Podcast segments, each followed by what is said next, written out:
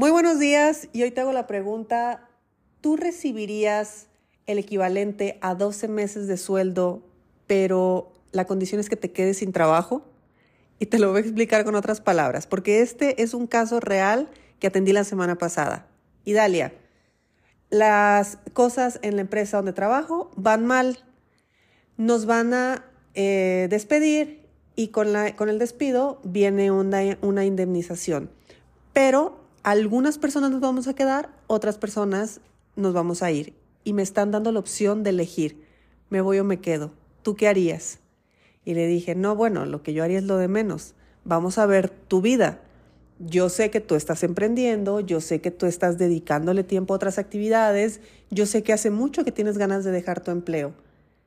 ¿Qué te impide a ti recibir un año de sueldo y enfocarte 100% a lo que dices que quieres hacer? Y claro, visto desde ese punto de vista, fue diferente, porque me dice, es que me quedo sin la seguridad de mi trabajo.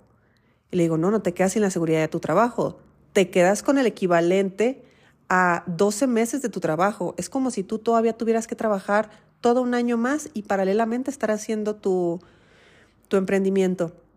Y vuelve y me repite lo mismo. Sí, pero me quedo sin trabajo. Y aquí vienen los puntos importantes que quiero que queden muy claros. Mira cómo las creencias salen a flote. Lo importante es tener dinero, no tener trabajo. Esa es una de las primeras creencias.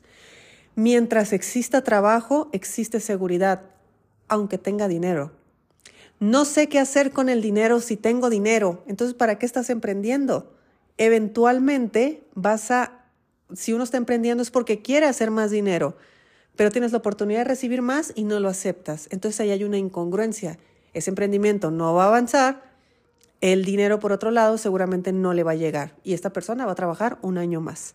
Y va a trabajar un año más y, se le van a pasar 10 años y va a decir, algún día yo quise dejar mi empleo y emprender y, y nunca se dieron las cosas, nunca hubo condiciones.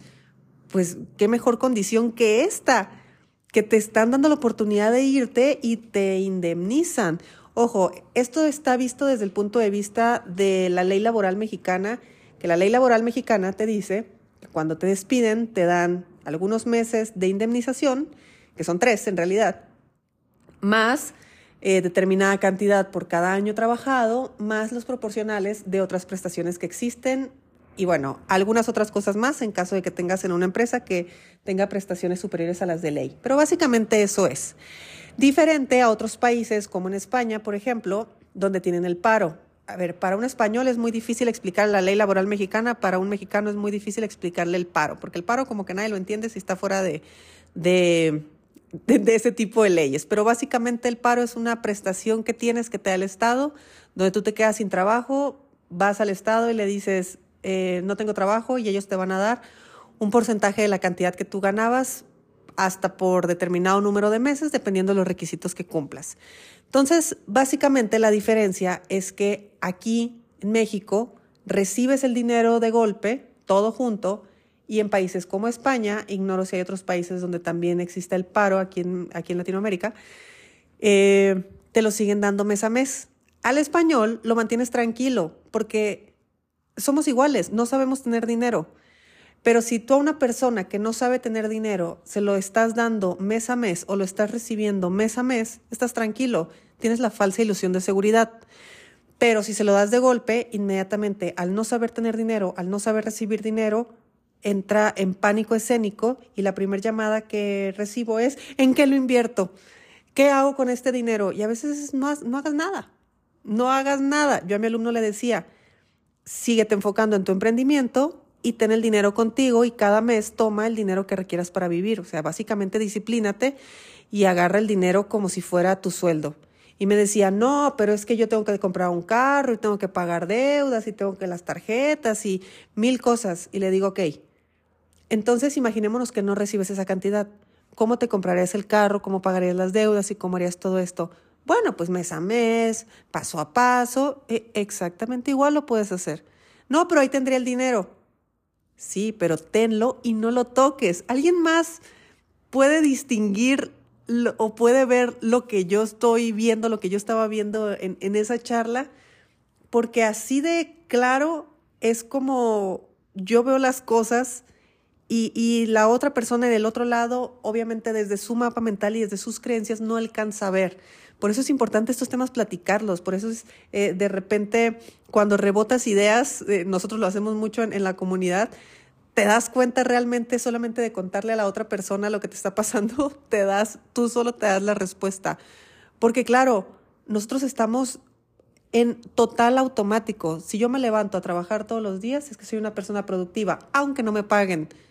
Porque seguramente alguna vez en tu vida tú trabajaste y no te pagaron, no te dieron sueldo, o no tenías, no recibiste comisiones, o no te pagaron en el tiempo que quisiste. Y tu creencia te decía decir, sí, pero lo importante es que hay trabajo. Ahora es al revés. Ahora imagínate que te dan dinero. Y resulta que no sabes qué hacer con él porque no tienes trabajo. Entonces, ¿qué quieres? ¿Dinero o trabajo? Puedes decir las dos cosas, ¿eh? Y está bien.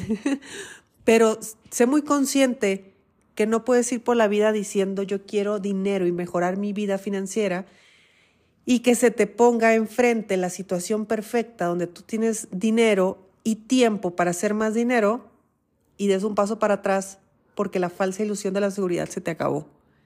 Entonces, bueno, este caso solamente lo pongo sobre la mesa por si posiblemente estés en esa situación yo particularmente con las personas que más he visto este tipo de situaciones son con las personas que reciben herencias, con las personas que se jubilan o con las personas que despiden. Son personas que están recibiendo más dinero del que están acostumbrados, que implica no trabajar para ganar ese dinero, que, que ahí pues ya es difícil de aceptar. Y aparte tienen muchísimo miedo de tenerlo, porque creen que se les va a acabar. Imagínense cómo está el, programa de escasez que mientras más tienen, más sienten que van a terminar, que, van a, que, que lo van a perder, que se les va a acabar. Y esto no es algo que les pasa a ellos nada más, eso me pasó a mí, eso te pasa a ti, para que veas lo fuerte que es el programa de escasez y lo importante es que veamos todas estas situaciones con la mayor frialdad posible y poder identificar, wow, cómo me están dominando mis creencias, cómo mi mapa mental me está llevando al sitio donde no quiero ir y cómo puedo dejar pasar una muy buena oportunidad nada más porque hubo un miedo, porque hubo una situación que no supe gestionar y se me fue la oportunidad.